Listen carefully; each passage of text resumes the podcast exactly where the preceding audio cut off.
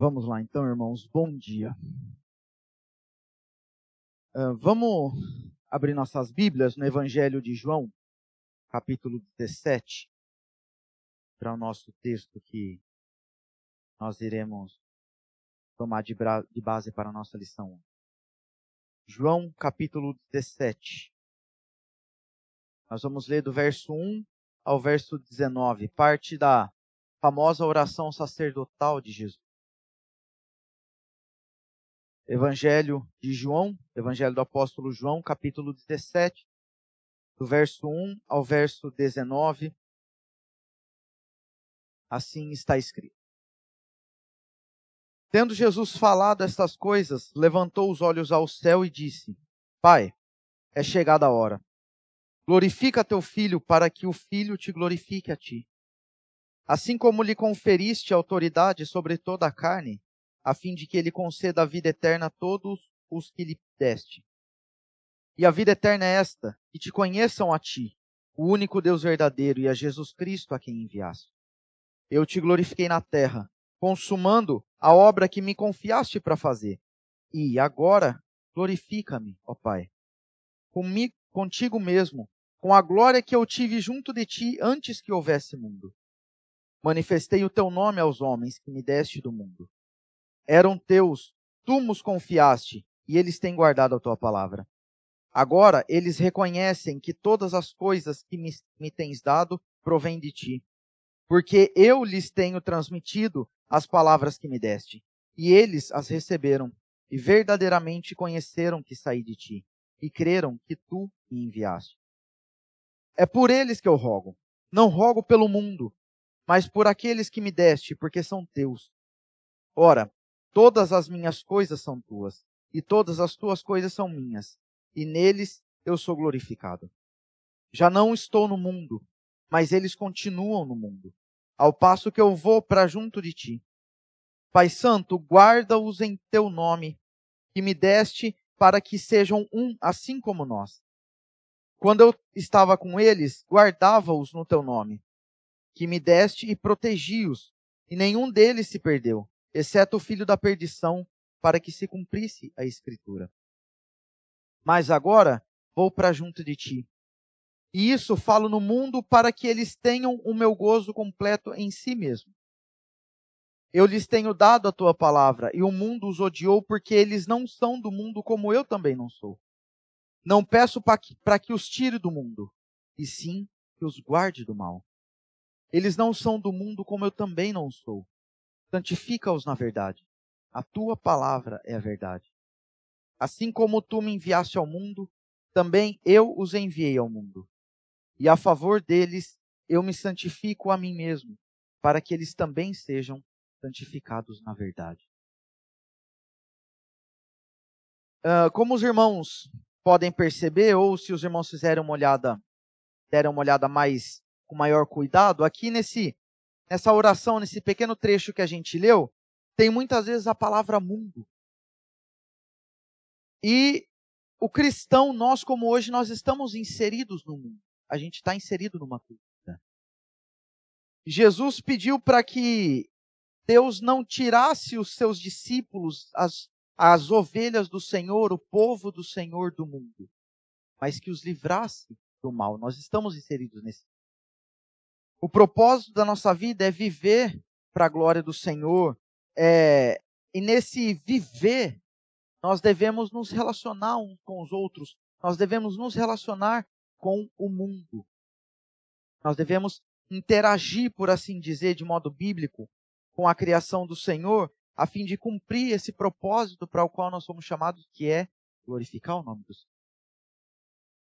Mas uh, qual é a forma melhor de se fazer isso? Né? Como a gente pode interagir com o mundo sem que a nossa vida se torne mundana?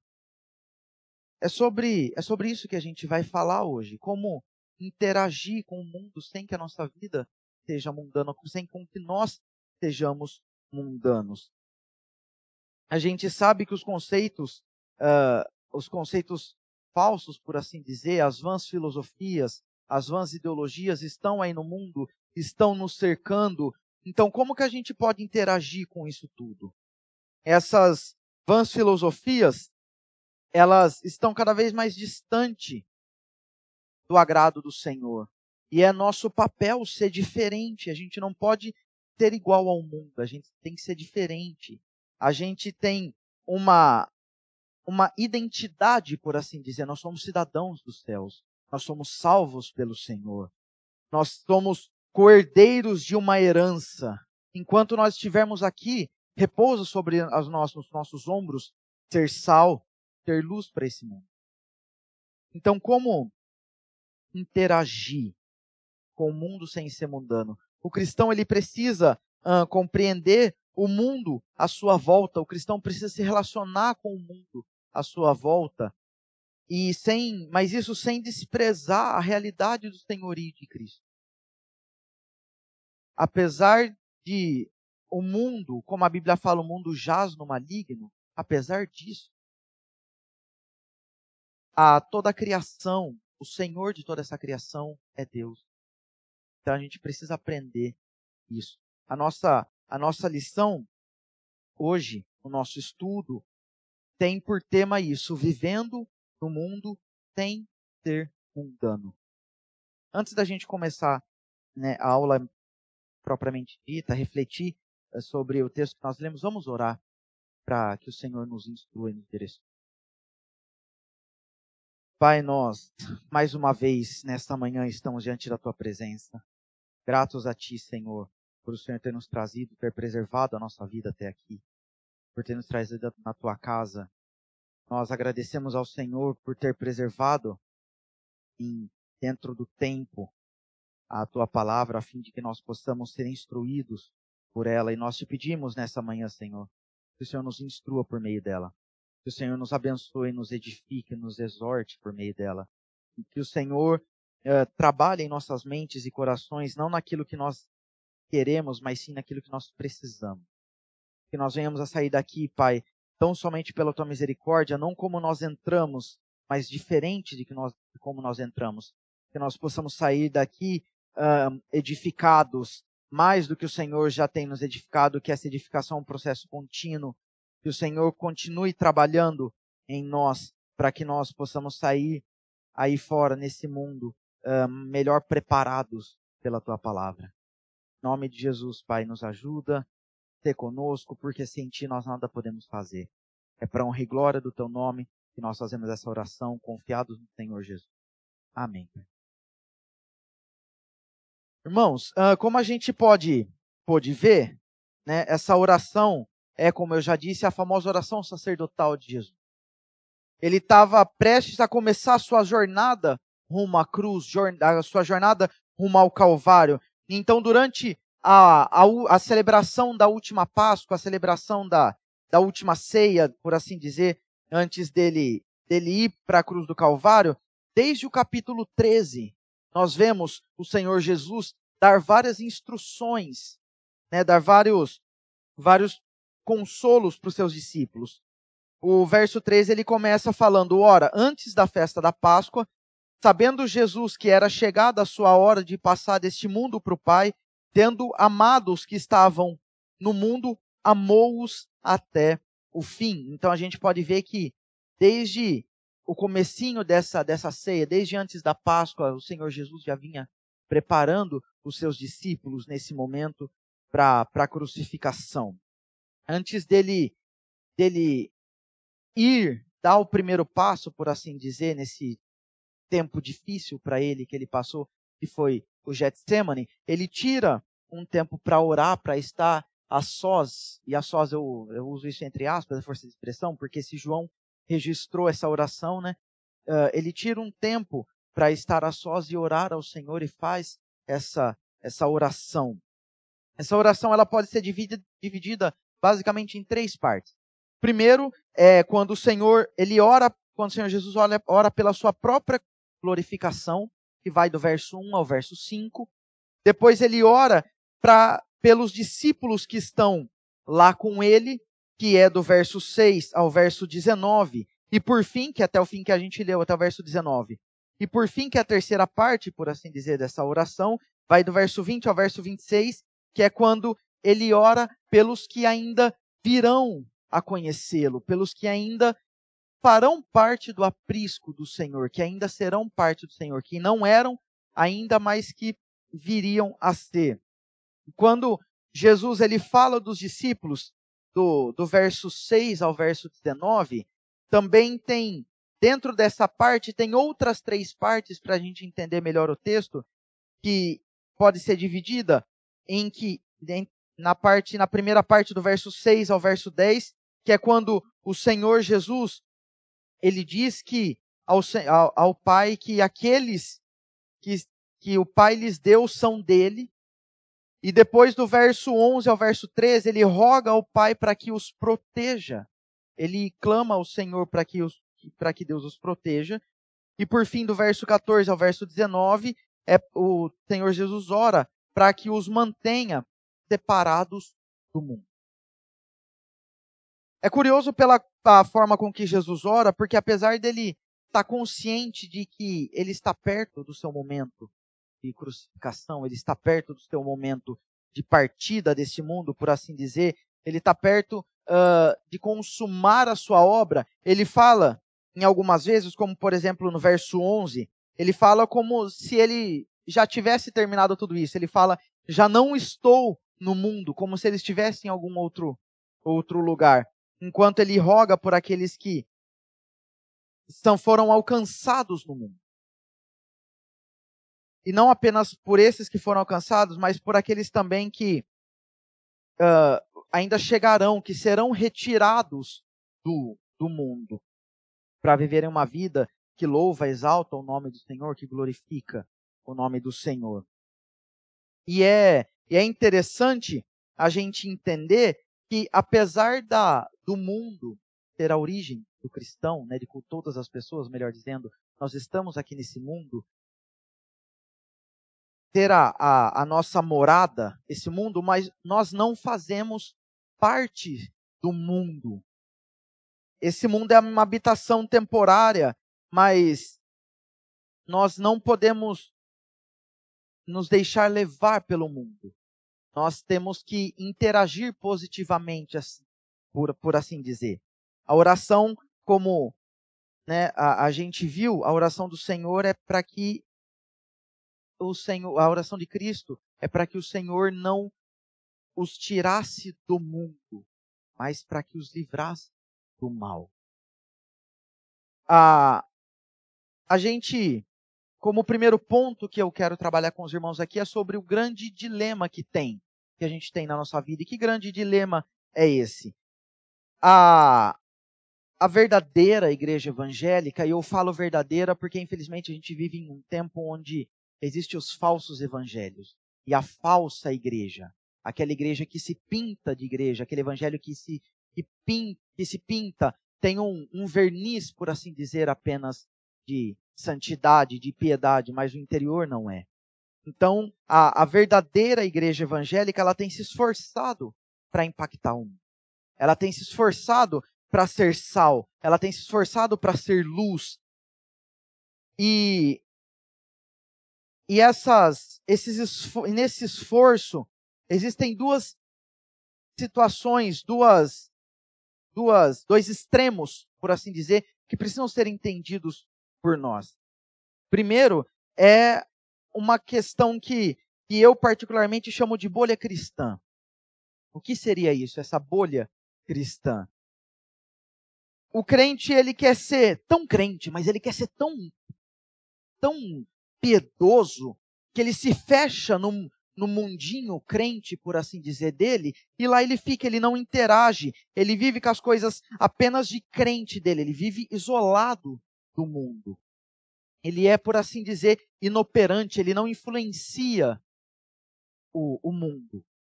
O outro extremo que a gente tem é daquele, daquele crente que eu, particularmente, isso é, é nomenclatura particular minha mesmo, que eu falo que é o crente camaleão. E como assim o crente camaleão? É aquele crente que ele tem um, um diálogo tão aberto com o mundo que ele quer, ele quer ser tão descolado, por assim dizer, quer tão entrar na moda que ele acaba ah, sendo pintado pelo mundo, por assim dizer. ele acaba tomando a cor do mundo, ele acaba sendo muito igual ao mundo. Então, ao invés dele, dele se impor, dele interagir com o mundo, ele acaba perdendo a sua própria essência de cristão. Ele perde a sua identidade cristã. E tanto uma quanto a outra uh, verdade, a gente, tanto uma quanto a outra realidade, melhor dizendo, a gente sabe que está errado. A gente não pode nem se isolar de tudo, ficar na, numa bolha, e também a gente não pode ser aquele cristão camaleão que quer ser tão e quer interagir tanto que acaba interagindo até para além e perde a sua identidade. Além desses, desses dois extremos, existem outras duas realidades que, que a gente pode identificar hoje na atual igreja. Primeiro é o que Hookmaker, Hookmaker ele é um, um, um escritor cristão, e ele fala no seu livro A Arte Não Precisa de Justificativa, ele chama de essa, essa realidade da igreja, ele chama de realidade, espiritualidade fantasmagórica. O que seria essa, essa espiritualidade fantasmagórica? Ele diz que tem muitos cristãos que eles falam que apenas pregar o evangelho e fazer obra de caridade é a função do cristão. Você tem só que pregar o evangelho, evangelho no sentido de que falar que Jesus veio, que ele morreu pelo seu povo, que ele vai voltar, que ele libertou o seu povo e toda aquela as bases do evangelho que a gente sabe. Ele fala que apenas falar isso e fazer as obras de caridade, apenas isso é suficiente. E eles esquecem que a Bíblia, ela, ela ensina a gente a interagir de modo positivo, por assim dizer, com a criação do Senhor. Por causa desse desse esquecimento que essas pessoas têm de interagir, ah, o mundo ele passa a ser visto como secularizado.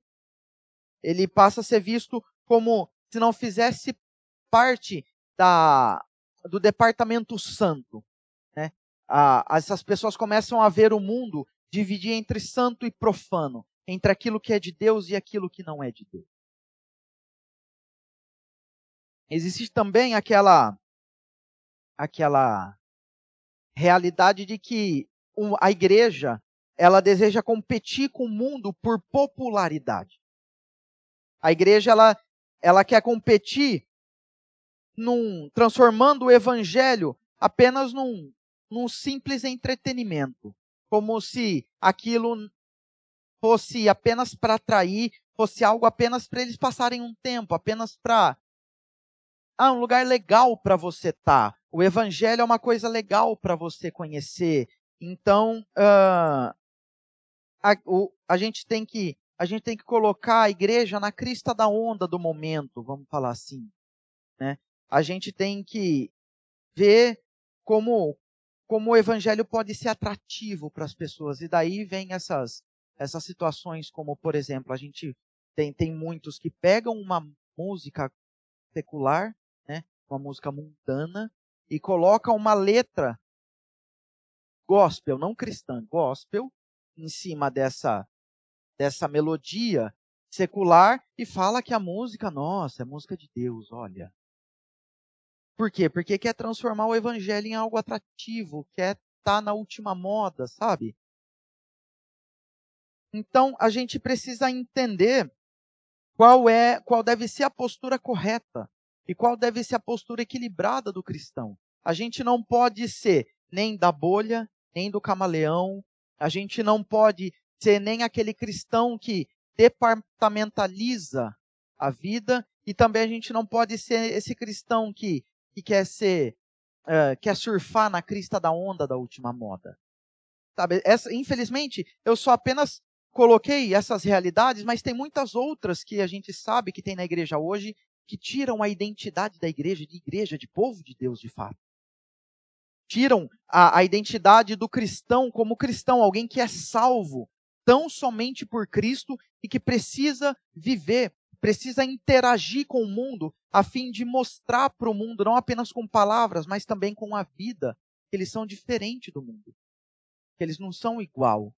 Não precisa ter essa vida é, que a gente fala uh, excluída, uma vida asceta, por assim dizer, que vive lá enfurnado, quando, como por exemplo, num monastério, né? As pessoas elas vivem distante, muito distante do mundo, como se o mundo não existisse, só fosse aquilo, e baseado numa questão de evolução, de uma autoevolução, né? Eh, a pessoa ela é superior ao mundo, então ela não precisa interagir. Não, a gente não pode ter essa visão errada. E também não pode ser muito igual ao mundo. A gente, a gente precisa entender, esse é o grande dilema que a gente tem na nossa vida hoje. Como a gente ser cristão, ter uma posição firme e interagir de modo equilibrado com o mundo a ponto de não perder a nossa própria identidade. O segundo ponto que eu quero tratar com os irmãos nessa manhã vai ser esse segundo ponto vai ser um pouco mais uh, extenso, por assim dizer, é o mundo nas escrituras. Como eu disse, a gente vê falar a gente leu aqui essa oração de Jesus, ele falou bastante da palavra mundo. Eu aqui também falei até agora bastante da palavra mundo, mas a gente precisa entender quando é, uh, qual, ou melhor, qual é o sentido de mundo dentro dos vários contextos. Esse é o grande problema da igreja. Às vezes ela não, não consegue entender e quando eu falo igreja aqui, não, não é nós aqui da, da primeira de Guarulhos, não, é a igreja no geral, a igreja evangélica brasileira, ou até mesmo mundial. Ela não entende quando é o mundo criado por Deus, né, que a gente está aqui, e quando é o mundo no sentido de uma da, da sociedade pagã. Ela precisa, a igreja precisa entender essa diferença para saber se portar uh, de modo correto para não entristecer o Senhor, para não enfurecer, não provocar ira, Senhor, sobre a sua própria vida. O primeiro, a, a gente vai olhar essa questão de mundo naquela, naqueles pilares fundamentais do Evangelho, né? Que é criação, queda, redenção. A gente vai olhar o mundo dentro desses aspectos. Primeiro é o mundo na criação, que a gente pode resumir como ele era muito bom.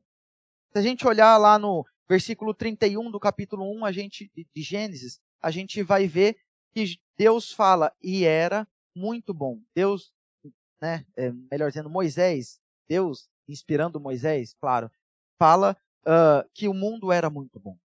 E viu o Senhor Deus que era tudo muito bom quando ele conclui a sua criação. Quando o Senhor ele criou todas as coisas, ele criou o cosmos, por assim dizer, ele fez isso absolutamente do nada. Se a gente for imaginar um nada, é, a gente não, é bem difícil da gente imaginar, ou talvez até impossível, nada. Nada é um nada.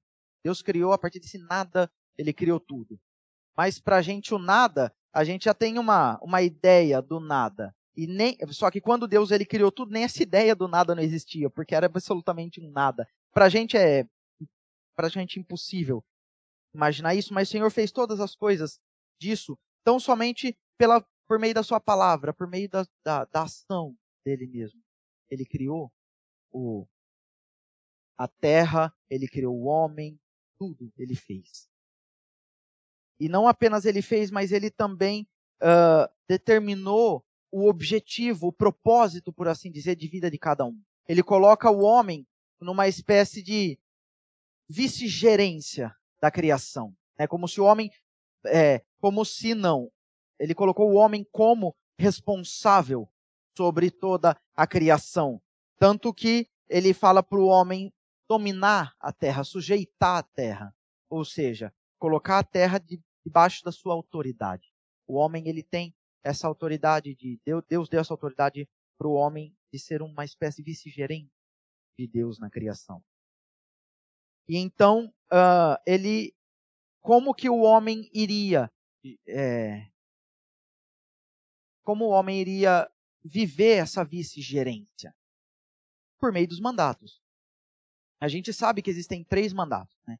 Que é o mandato espiritual, o mandato cultural e o mandato social. Não nessa sequência, mas uh, o mandato espiritual é aquele que abrange o nosso relacionamento com Deus. O mandato social é aquele que abrange o nosso relacionamento com a nossa família. E o mandato cultural é aquele relacionamento que abrange aquele mandato, melhor dizendo, que abrange o nosso relacionamento com a sociedade, com a cultura, com, vamos colocar aí, os desdobramentos da sociedade. A, por exemplo, a ordem de encher a terra. Né? A gente vê que um mandamento está um dentro do outro. Quando Deus fala para o homem encher a terra, ser fecundo, para multiplicar, é um mandato social. Mas uh, esse mandato social, à medida, à medida que o homem foi se multiplicando, foi enchendo a terra, houve a necessidade de ter uma organização social. Então, dentro dessa organização social, por exemplo, com comércio, com as leis e tudo mais, aí entra a função do homem uh, fun para exercer o mandato cultural. Aí entra a responsabilidade do homem de exercer o mandato cultural. A ética, a arte, o homem tinha que interagir com tudo isso. E tudo isso né, intrínseco com o mandato cultural, porque ele tinha que interagir e viver para a glória do Senhor. Ele tinha que é, interagir com isso tudo, mostrar, como eu disse, que ele era diferente para honra e glória do Senhor, porque ele o homem cristão, ele vive debaixo de uma palavra, ele tem uma autoridade, ele não vive segundo o seu próprio coração, mas ele vive segundo a palavra do Senhor. E desde a criação foi assim. Talvez lá na, na criação era de um modo embrionário, por assim dizer. A gente não conseguia uh, vislumbrar todo, todo o crescimento, todo envol, todo a, toda a abrangência dessas funções, desses mandatos. Mas eles já existiam em toda, em toda a Bíblia, a gente vê a criação do Senhor. Né? Não apenas na, em Gênesis 1 é relatado que Deus criou todas as coisas. Mas se a gente for olhar em Jó, do capítulo 38 ao capítulo 41, a gente vê uma explanação, por assim dizer, uma exaltação do Senhor como o Deus Criador. Uma, uma explanação da sua obra, do, do seu prazer, do prazer do Senhor na obra que ele mesmo fez. Ah, também esse mesmo apóstolo João, nesse mesmo evangelho, lá no primeiro capítulo, lá no comecinho, a gente vê o, ele fazendo o seu, o seu relato, por assim dizer, fazendo as pessoas voltarem os seus olhos lá para Gênesis 1, 1, todas as vezes que a gente lê, os nossos olhos voltam para lá, é inevitável, né? Falando, falando, João ele fala que Todas as coisas foram criadas pelo Verbo, sem ele nada do que foi feito teria sido feito. Os nossos olhos voltam para lá. Paulo também uh, discorreu, por assim dizer, sobre essa sobre a criação do Senhor, sobre esse mundo muito bom antes do, do pecado entrar, que é em Atos, capítulo 17, no verso 24, ou em Colossenses, no capítulo 1, do verso 15 ao verso 17. Vamos lá para Colossenses, que é uma passagem mais conhecida, só para a gente uh, entender melhor. Colossenses 1, do 15 ao 17, ele fala assim: Esta, este, no caso falando de Cristo, né? Esse é a imagem do Deus invisível, o primogênito de toda a criação, pois nele, em Cristo, foram criadas todas as coisas, nos céus e, na, e sobre a terra, as visíveis e as invisíveis, sejam tronos, soberanias, principados, potestades, tudo foi criado por meio dele e para ele. Ele é antes de todas as coisas e nele tudo subsiste. Mostrando o Senhor como criador de todas as coisas.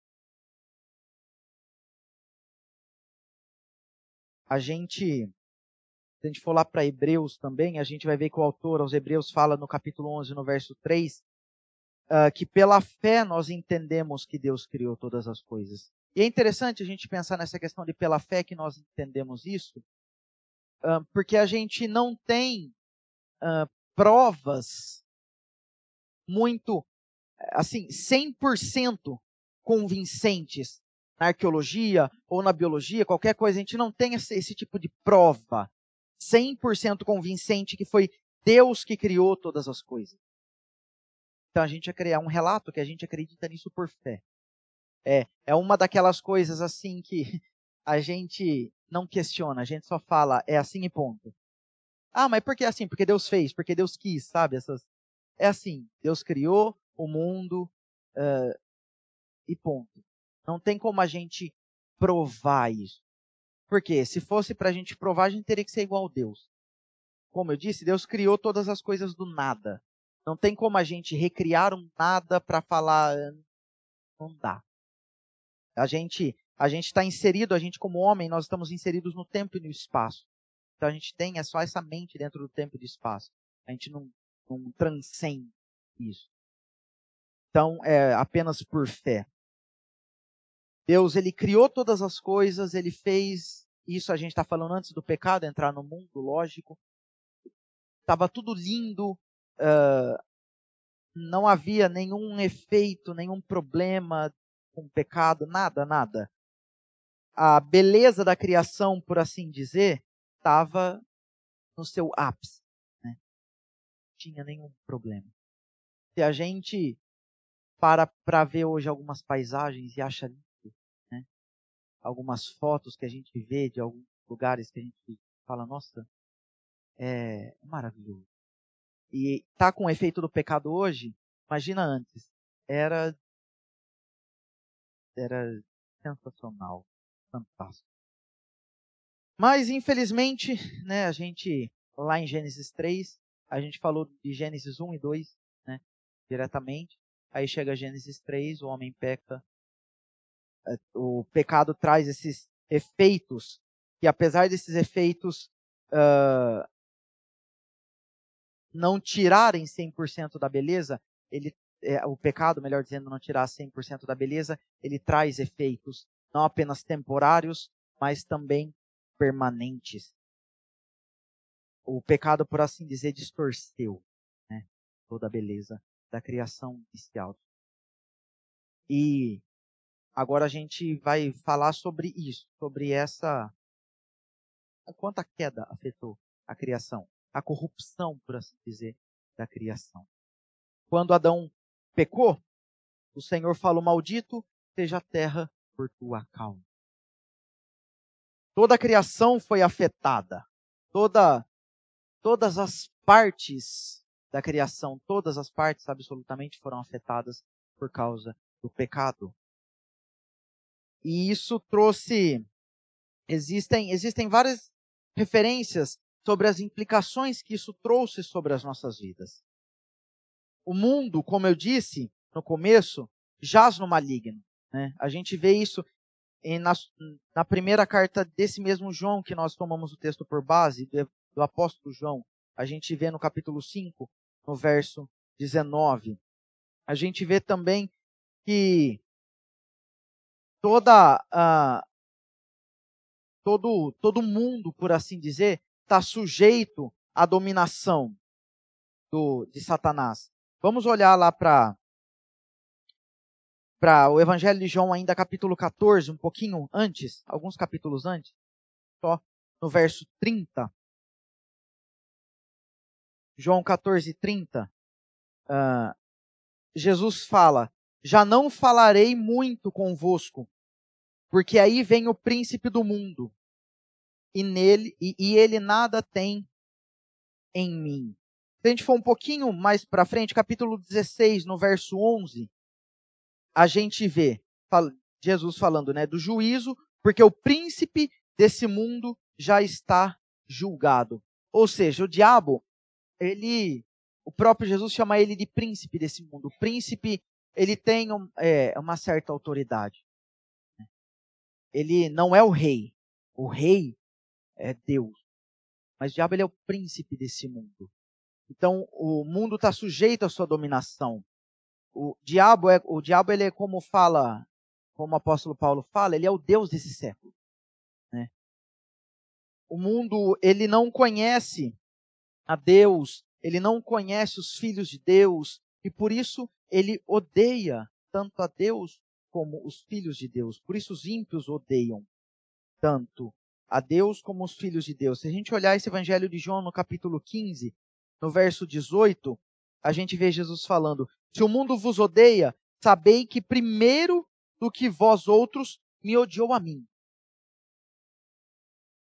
Então todo esse essa dominação que o diabo tem, uh, o mundo, por assim dizer, as pessoas que, que, que andam segundo o mundo, segundo essa cultura pagã, que não tem compromisso algum com o Senhor e com a sua palavra, essas pessoas estão debaixo do, do controle do diabo. Né? Ah, e é, é um pouco né, assustadora a primeira instância a gente fala isso, mas quando a gente vê o apóstolo Paulo falando lá na carta aos Colossenses, no capítulo 1, no verso 13, ele nos libertou do império das trevas e nos transportou para o reino do Filho do seu amor. A gente né, acha lindo e realmente é maravilhoso essa obra. Mas quando Paulo fala ele nos libertou do império das trevas, esse império ele tem um senhor, que é o diabo. Então, as pessoas que não estão debaixo do senhorio de Cristo, elas, elas estão debaixo do senhorio do diabo. É pesado para a gente falar isso, né? mas é a verdade. Ah, mas é, é como eu disse, quando, quando Paulo fala que o, o diabo ele é o Deus desse século, esse Deus ele coloca com letra minúscula, né, trazendo justamente essa ideia. Ele tem a sua, o seu governo, a sua autoridade, por assim dizer, mas não igual a do Senhor. O Senhor, ele é Senhor absoluto sobre tudo, sobre todos. E, e o diabo é como eu, eu costumo dizer, é, é como um cachorro que está numa coleira.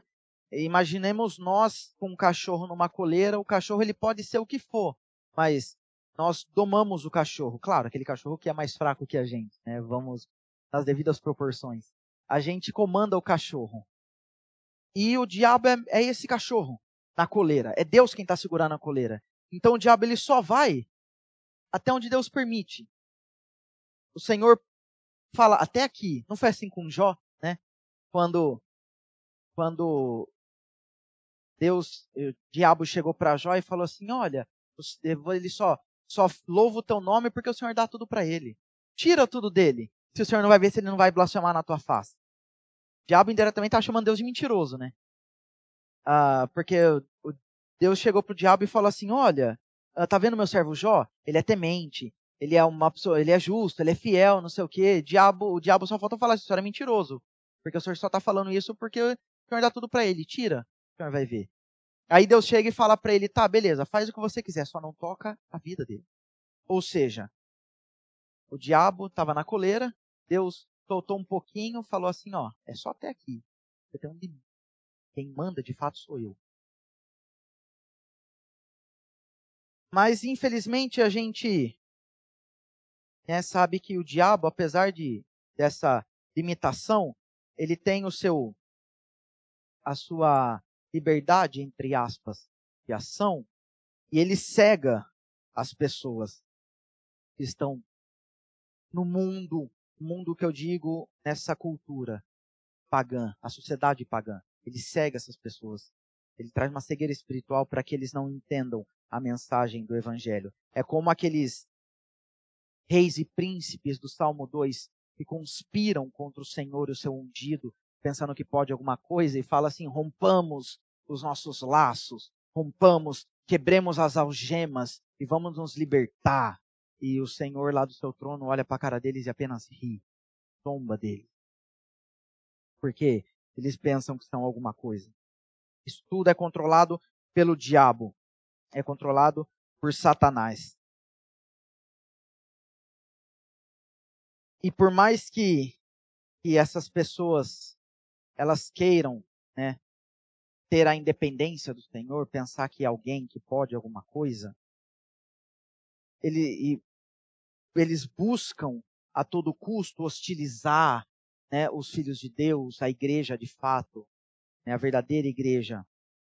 Eles, a todo custo, eles buscam, eles odeiam, né, como como a palavra diz, eles odeiam os filhos de Deus. eles, mesmo pensando que eles têm essa independência, eles ainda dependem. Eles ainda uh, dependem do Senhor para desfrutar das bênçãos que o Senhor os dá, como o ar para respirar, a água que mata a sede, o, o alimento que sacia. Eles, eles só não sabem, mas quem proporciona tudo isso para eles é o Senhor, assim como para nós também como igreja. Quem proporciona isso para todos nós, o supremo provedor das nossas vidas é o Senhor. Então Jesus ele ele vê todo esse mundo, ele vê uh, uh, todo, melhor dizendo, todos os efeitos do pecado, ele vê os efeitos do pecado sobre as pessoas, ele vê toda essa sociedade pagã, e ele fala o que na, nessa oração sacerdotal? Senhor, não nos tire do mundo. Pai, não, não os tire desse ambiente hostil, não nos tire dessa, dessa perseguição, não tire eles eles precisam uh, viver tudo isso, porque é, é aqui que eles vão mostrar a sua diferença, é aqui que eles vão mostrar que eles são meus discípulos. Não tira eles disso tudo, mas por favor, os livre do mal. Não tire eles uh, dessa dessa situação complicada. Não os tire uh, também de, desse, desse mundo criado, né? Não, não tire eles daqui. Eles precisam estar aqui, porque é nesse mundo que eles precisam interagir com o mundo a fim de mostrar que eles não são desse mundo. Mas livra-os do mal. A gente está inserido nessa cultura, nesse mesmo mundo. E a gente precisa fazer com que as nossas ações se manifestem não apenas denunciando o pecado, mas também proclamando o amor de Deus. Porque o amor do Senhor, a, redenção, né, ela só se manifesta por causa do pecado. Se não houvesse pecado, para que, que precisaria de Jesus vir? Tem necessidade.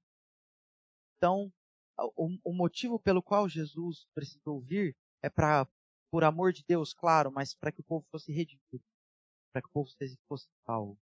A gente precisa proclamar isso, denunciar o pecado para que as pessoas se arrependam, para que elas sejam, vivam cada dia mais longe do mundo, mas isso porque há um amor por trás disso, há uma redenção, há um caminho melhor do que esse mundo.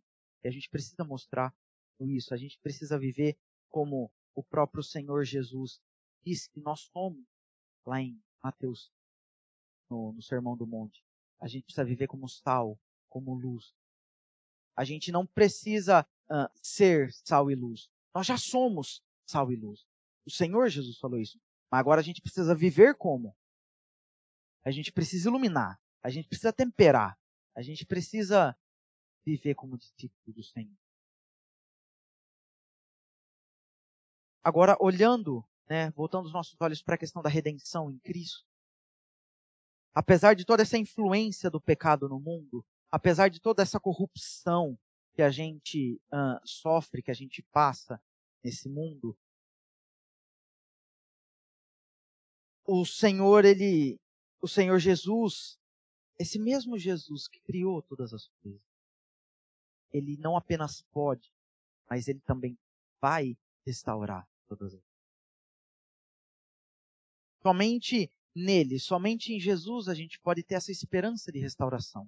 É somente em Jesus que o mundo pode ter essa esperança, não tem outro meio. O homem, por ele mesmo, ele vive buscando meios de, de melhorar o mundo, por assim dizer. E de certa forma, dependendo do ponto de vista, até melhora. Mas ele melhora só as consequências do problema, ele não melhora a causa do problema. A causa do problema, que é o pecado é só Jesus. Ele já resolveu esse problema? Sim. Ele morreu na cruz do Calvário, ele já resolveu, mas ainda não plenamente. Enquanto nós estamos nesse mundo, nós ainda vivemos os efeitos da queda, ainda vivemos os efeitos do pecado. Então ele já resolveu, sim, mas ainda não plenamente. Mas haverá um dia que ele fará. Ele vai restaurar todas as coisas, os novos céus e a nova terra, ele vai, vai ser restaurado é, ou melhor, vai, vai, ser, vai ser feito, por assim dizer, o novo céu e a nova terra. Como o apóstolo Paulo diz, todas as coisas serão reconciliadas em Cristo. Cristo ele não é apenas a luz do mundo para iluminar a, a escuridão, a, a, as trevas. Não, mas ele não apenas isso, mas ele é principalmente Salvador. Ele é principalmente o Redentor. Debaixo dessa, vamos imaginar assim que a função de Cristo como Redentor é um guarda-chuva e debaixo dessa dessa função de redenção estão todas as todos os outros atributos. Mas ele é principalmente o Redentor.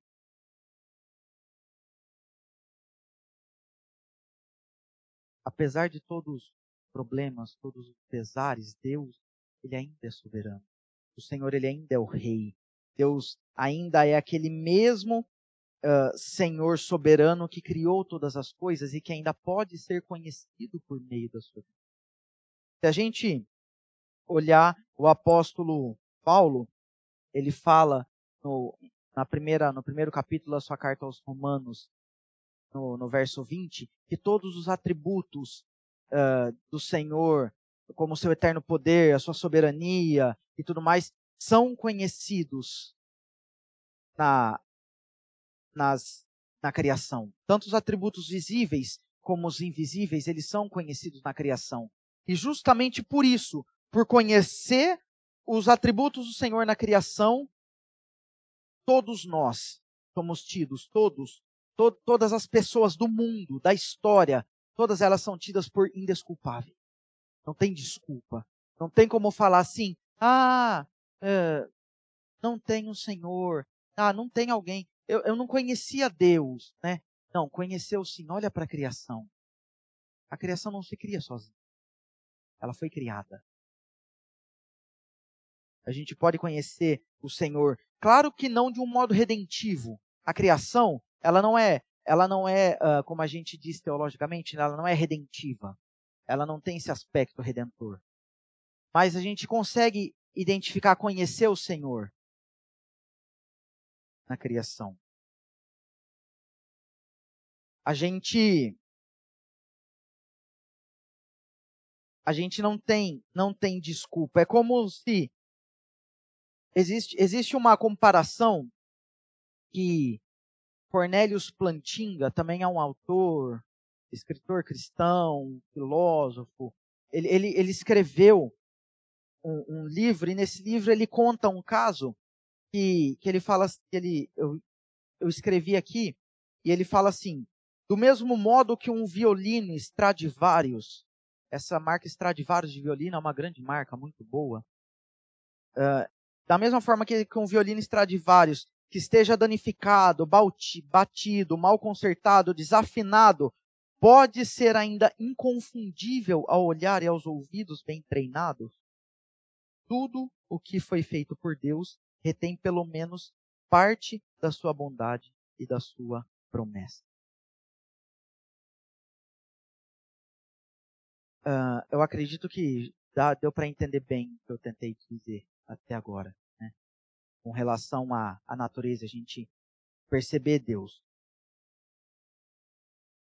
Mas agora, enquanto a gente ainda não vive toda essa, essa redenção plena, enquanto a gente ainda não vive todo o cumprimento dessa promessa de restauração, o nosso papel aqui é uh, numa espécie de dar continuidade ao que o Senhor Jesus começou. A gente não não tem que completar a sua obra de redenção, porque isso ele já fez. Isso é papel dele. Mas a gente como igreja, a gente tem que anunciar a obra restauradora de Cristo. Como eu disse, o Senhor Jesus ele já restaurou, já já fez, ou melhor, já resolveu o problema do pecado? Sim, mas ainda não completamente. E a gente tem que anunciar isso e continuar, por assim dizer, essa obra de restauração. Cada pessoa que, que, é, que é alcançada pelo Senhor, uh, ela, é, é, ela é parte dessa restauração.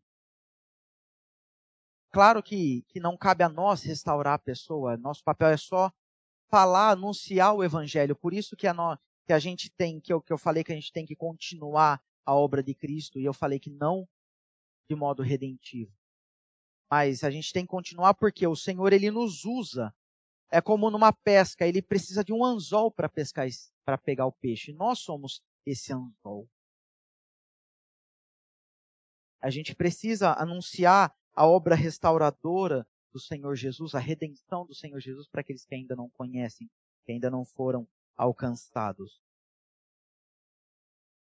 Na, nessa, nessa oração sacerdotal, o Senhor Jesus ele rogou, ele orou, ele pediu, ele clamou ao Pai para que o Pai nos santificasse na, na palavra, na verdade.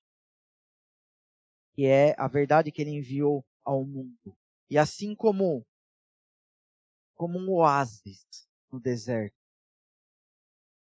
que, que tem a água viva, a, a, a água, melhor dizendo, que é para que todo para que todo aquele que tem sede vá lá e consiga beber em meio ao deserto, nós temos que anunciar a Cristo que é a água viva, de modo que a gente precisa falar que para todos aqueles que quiserem ir até Ele, vá e beba dessa água, para que nunca mais venha a ter necessidade dessa água, nunca mais venha a, sentir sede, como a gente vê o próprio Senhor Jesus falando nesse Evangelho de João, no capítulo 4. Bom, uh, a gente já viu o grande dilema né, nosso, que é essa questão de como a gente tem que viver equilibradamente, de como viver as várias realidades né, que a gente precisa, que a gente enfrenta. A gente já viu o mundo dentro da Escritura Sagrada, ele criado, ele na queda, a redenção, ou, ou a continuação, por assim dizer, do mundo depois, depois da queda. Agora a gente vai falar como terceiro e último ponto sobre a incorreta, a errada visão dualista da realidade.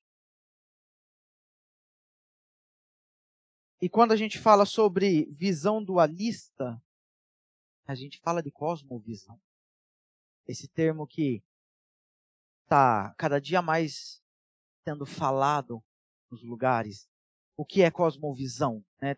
Ah, uma das minhas primeiras oportunidades que eu tive aqui com os irmãos, eu, eu busquei tratar um pouco disso de modo rápido. Uh, cosmovisão é o modo de você enxergar, um, a forma como você enxerga a realidade, o todo da sua vida, toda a realidade, toda a existência. E a visão dualista é, é aquela ideia de que há um conflito de forças opostas, mas que apesar desse conflitos, eles, esse conflito equilibra toda a existência. Isso é uma visão dualista. Pode estar tá um pouco difícil agora, né? Mas uh, vamos, vamos deixar isso um pouco mais fácil. Aquela história de, de bem e mal, sabe aquele, aquele símbolo que a gente vê em tantos lugares, principalmente em artes marciais, que é aquele círculo que tem tipo um S no meio, é metade preto e metade branco, tem uma bolinha branca no preto, uma bolinha preta no branco. Aquilo chama yin yang. Né? Aquilo, para quem tem a visão dualista da realidade, isso expressa muito bem. Que é o conflito do bem e o mal, esse conflito é, vivendo harmoniosamente. Né? Para que o todo da realidade exista. Eles falam que precisa haver um, um, um equilíbrio entre essas forças, boa e ruim, o bem e o mal, a fim de que o equilíbrio da existência possa existir, como se a luz e as trevas o, o fosse, fosse o que, com, que compõe a realidade à nossa volta. Mas essa essa visão de que precisa existir o bem e o mal para ter equilíbrio, né, isso pode acarretar em sérias distorções da nossa visão, em sérias distorções bíblicas né, para a nossa vida. Como e por quê? E esse é um dos problemas que eu falei lá no primeiro ponto sobre o grande dilema da, da igreja.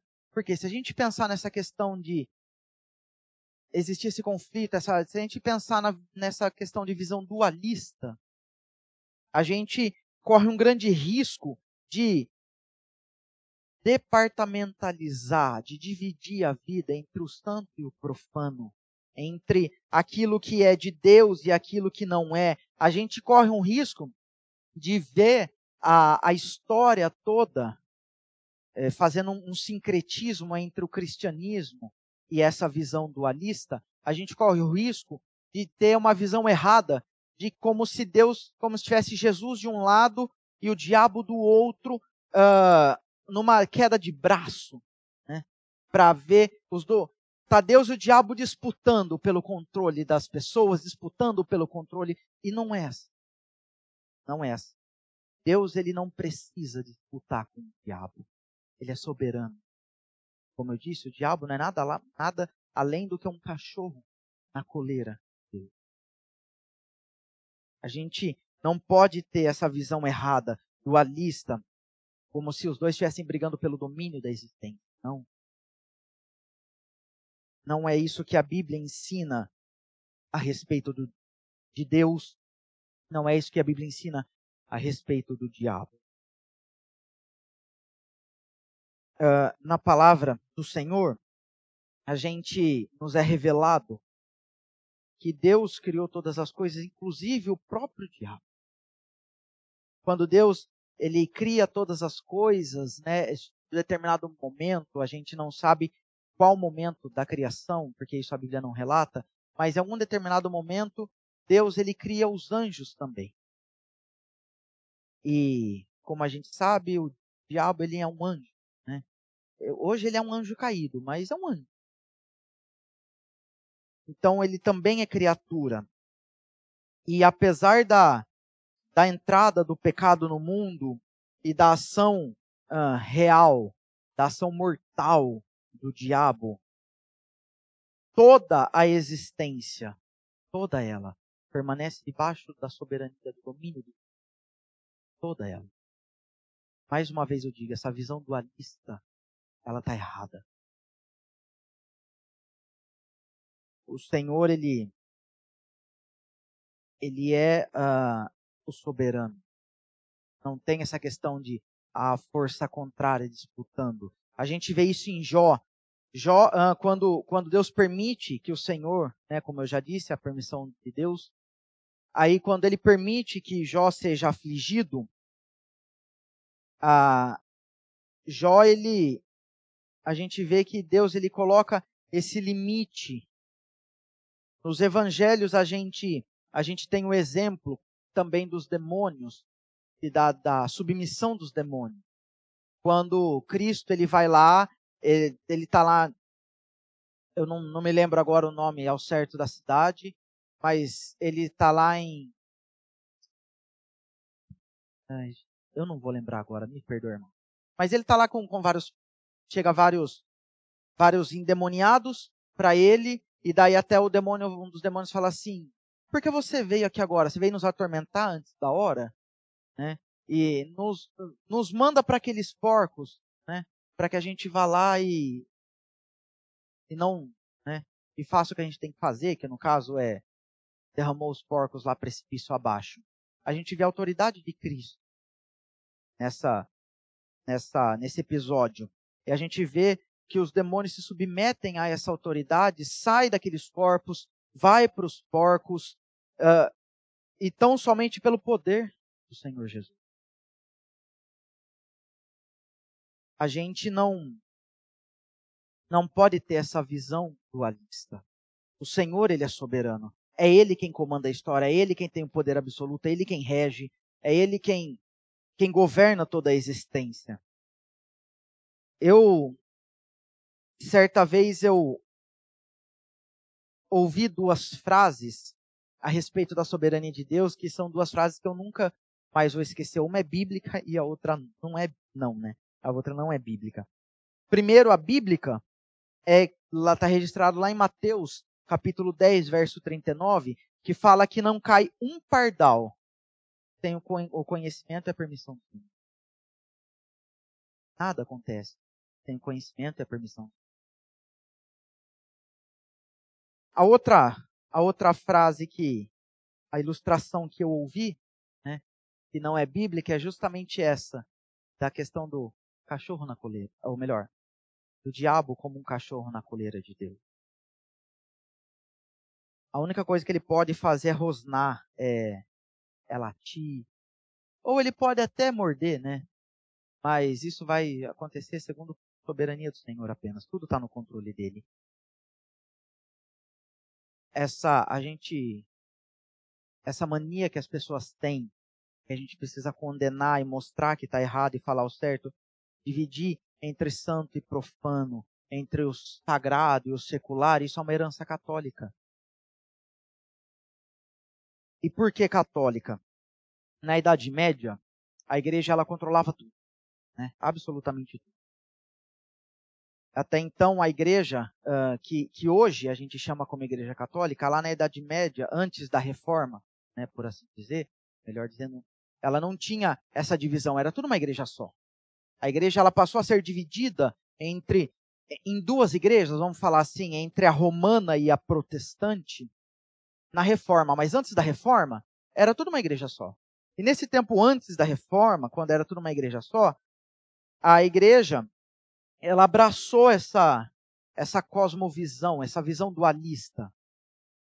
Né? E isso distanciou, fez as pessoas terem essa mente que ela precisa se distanciar do mundo. A, a, a cultura, ela é do diabo, não tem mais como, não tem mais o que fazer, então a gente precisa se distanciar disso tudo, viver na nossa bolha sacra, né? Por isso que ah, tem muitas igrejas que têm essa ideia de monastério, de, de se excluir da sociedade, viver lá enfurnado, porque ela tinha, ela criou essa visão, essa divisão entre o secular e o, e o, e o sagrado. Entre ela, ela começou a fazer essa divisão entre reino espiritual e reino natural, que um se opõe ao outro, onde o, o reino espiritual é, é tudo aquilo que envolvia ao, o Senhor, tudo aquilo que envolvia a obra de Deus, e o reino natural é tudo aquilo que, que estava fora da igreja, que não envolvia a igreja.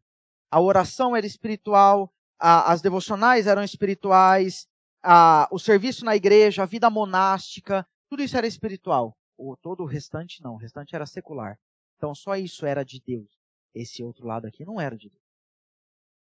A igreja, né, ela, ela viveu muito isso. E como naquele tempo ela comandava tudo, né, por isso que a gente vê muitas pinturas daquele tempo voltado para temas religiosos, a fim de inspirar devoção nas pessoas, a fim de inspirar, ou melhor, de, de ensinar lição moral, lição espiritual, porque um pintor ele só poderia ganhar a sua vida de modo correto, por assim dizer, se ele trabalhasse para a igreja, se ele vivesse a serviço da igreja. Mas a gente sabe que isso não é o correto, tanto que, graças a Deus, né, a reforma veio, e, a, os cristãos leram a Bíblia e começaram a entender que o principal, uh, o principal objetivo da nossa vida é viver para a glória do Senhor. E nesse viver para a glória do Senhor, está é, incluído esse combater esses erros doutrinários e vamos colocar purificar, por assim dizer, o entendimento daqueles que, que eram os cristãos, né? para os reformadores, para esses que dividiram né, a igreja, literalmente dividiram a igreja uh, entre romanos e protestantes. Para esses reformadores, eles, tanto natural quanto espiritual, tanto o secular como o sagrado, tudo para eles era santo. Tanto a criação quanto a redenção eram obras de Deus e, e tinham seu significado, as suas implicações cheias de Deus, vamos falar assim. Né? Nesse, nesse tempo da reforma, foi usada uma expressão que até o reverendo Sandoval uma vez falou, e eu estava aqui presente e ouvi, que, é, que fala corandel. O que, que é essa expressão corandel? O que significa isso? Viver é, é, significa diante de Deus, perante a face de Deus. O que é isso? Os reformadores usavam isso para dizer que toda a vida dele era uh, tinha que ser diante do Senhor. nenhuma a vida não era assim, essa parte eu vivo diante de Deus e essa não. Tu, toda a vida era corandel, era diante do Senhor, diante da face dele. A partir das escrituras, os reformadores eles compreenderam que o Senhor Jesus é ele quem é o, o redentor cósmico, por assim dizer, o reconciliador da existência. Aquele, como eu disse, aquele por meio, eh, a, por meio de quem tudo vai convergir, tudo converge. Tudo iniciou em Cristo e tudo vai terminar em Cristo. Ele é o Criador, ele é o consumador. A igreja entendeu isso e e começou a pregar isso. Graças a Deus, né? Porque nós fomos atingidos por isso. Mas isso, essa questão de, de Cristo, né? De, dele ser o de tudo conciliar nele, não se não corresponde apenas ao presente, ao, ao passado, melhor dizer, ao futuro, mas ao nosso presente também. Isso traz uh, alegrias para nós aqui, agora. A, a santidade na vida do cristão, ela se desenvolve, ela é evidenciada, por assim dizer, por meio de uma relação equilibrada com o mundo. A cada oração feita, a cada louvor, a cada, a cada música, melhor dizendo, cantada, a cada tentação vencida, a cada evangelismo que é feito, uh, a cada oração, a cada, sabe, a cada atitude correta na busca de pela excelência no trabalho, nos estudos, na vida devocional, uh, tudo isso é para a glória do Senhor. Tudo isso a gente faz convergir em Cristo também, não apenas a consumação, mas a nossa vida hoje também converge para Cristo. Ele é, uh, eu, eu, costumo dizer assim, e, e eu falo, eu repito isso muito, eu já me peguei repetindo muito isso, mas graças a Deus, é, Cristo, ele é não apenas o fundamento, mas ele também é o objetivo da nossa vida. Ele é a essência da nossa vida. Tudo em nós converge nele. Então, essa questão de convergir não é só para o futuro, mas é para o nosso presente também. E quando eu falo de tudo convergir nele, eu estou falando também de cultura, estou falando desse mundo, da, das ideologias pagãs, da sociedade pagã. Uh, se ele transformou as pessoas, nós, que somos, por assim dizer, os agentes culturais, o que impede ele de transformar a cultura? O que, o que impede a gente de ser esses, esses agentes, né? Que que influencia positivamente na cultura. A gente, a gente não pode ter nem nada, nenhum resquício dessa visão dualista nas nossas vidas. A gente precisa entender que a gente está nesse mundo, mas a gente não pode, não deve, melhor dizendo, ser mundano. A gente não precisa ser mundano para influenciar o mundo. A gente não precisa ser descolado para influenciar o mundo. A gente não precisa. Uh, eu sei que isso talvez quem está assistindo na, na internet ou que vai assistir depois, talvez isso pode soar um pouco estranho dependendo da pessoa, mas a gente não precisa pintar nossa igreja de preto, porque é a última moda. A gente não precisa colocar a, a, no, no nome da igreja church para falar que é igreja. Sabe, a gente não precisa ter o que a gente, o que a gente chama dessa desse dessa música worship, que é um gênero hoje que é, que é falado muito no meio, no meio gospel, para identificar a música como cristã. Não. A gente precisa é da palavra. A gente não precisa da última moda para ser chamado cristão. Não é assim que a gente interage com o mundo. Mas a gente precisa interagir de modo equilibrado. Existe, já, já concluindo, porque o primeiro sinal já tocou, né? Existe uma batalha que a gente precisa batalhar, pode ser redundante, mas essa é a realidade, que não é uh, Deus contra o diabo, mas é o diabo contra a igreja. essa batalha, a gente a gente está nessa batalha, a gente precisa batalhar essa batalha, por mais redundante que, que possa parecer. E o diabo desde sempre ele lutou contra a igreja. E se a gente for lá para a criação, ele com Eva, ele foi, foi a primeira parte da igreja, por assim dizer, com quem ele lutou. o objetivo de Satanás é fazer a gente, como igreja, desconfiar da suficiência do Senhor, da, da obra de Cristo, a desconfiar da eficácia dessa obra, da, da, do poder do Senhor e da suficiência dele nas nossas vidas. Apesar da, das tentações que a gente sofre, das armadilhas que a gente, felizmente, às vezes cai nela, a gente precisa entender que apesar de tudo isso, existe Deus, nosso Deus, Deus da Bíblia, é um Deus soberano.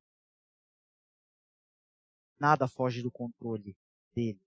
E somente com o Evangelho a gente consegue entender isso. Agora, como que a gente interage para finalizar uma, uma aplicação para a gente que nos faz refletir? E é essa mesma aplicação que talvez os irmãos conheçam, que eu estava aqui e ouvi o reverendo Sandoval falar e eu não consegui pensar numa aplicação melhor do que essa. Certa vez, uh, um, um, homem chegou para Martinho Lutero, um sapateiro. Ele havia sido convertido ao Senhor e ele havia perguntado para Lutero: e aí, como que eu faço agora? Como eu faço para viver para a glória do Senhor? Eu fui tirado desse mundo, como eu faço? E na resposta de Lutero, a gente pode entender como uh, ser um cristão no mundo sem ser mundano, sem ser atingido pelas ideologias e filosofias do mundo, pelas ações corrompidas pelo pecado.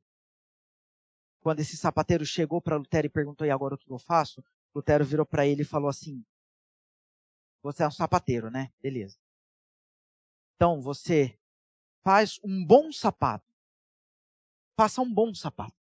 Sem, eh, fa faça, trabalhe nesse sapato de modo reto, de modo justo, por assim dizer, e venda esse sapato também por um preço. Trazendo para a nossa realidade hoje brasileira, não tenha jeitinho brasileiro. Não, não, não pense que você por ser brasileiro, você tem essa liberdade de ter esse jeitinho, de, de, de ter, ah, agora é meu trabalho, né? Eu, eu, eu sou de Deus na igreja. Quando, quando é para orar, para ler a Bíblia, é Deus. Aqui no meu trabalho, eu tenho, não, não tem, mas eu tenho livre-arbítrio para fazer o que eu quero, porque Deus não interage. Não. Você não tem esse livre-arbítrio nem para o trabalho, nem para lugar nenhum. Não existe livre-arbítrio, ponto. E hum, também não existe essa visão uh, dualista da vida, ponto. O Senhor Jesus, Ele é soberano sobre tudo, sobre todos. Ele, e a gente precisa entender que a gente vive a nossa vida coram Deo, diante do Senhor. Estude da melhor forma possível. Trabalhe da melhor forma possível. Seja a melhor mãe, o melhor pai, o melhor filho, o melhor marido, a melhor esposa, melhor sogra, genro, nora, sogro, enfim, seja melhor, o melhor de você que você possa ser. Tudo isso pautado pela Escritura. Mostre para essa sociedade que a Bíblia é o padrão a ser seguido, não a nossa própria vontade. É assim que a gente vai ser, vai estar no mundo, nesse mundo, pisar nesse chão, ser mudando. Viva pela palavra. Que Deus assim continue nos abençoando, irmão, para a glória dele. Amém.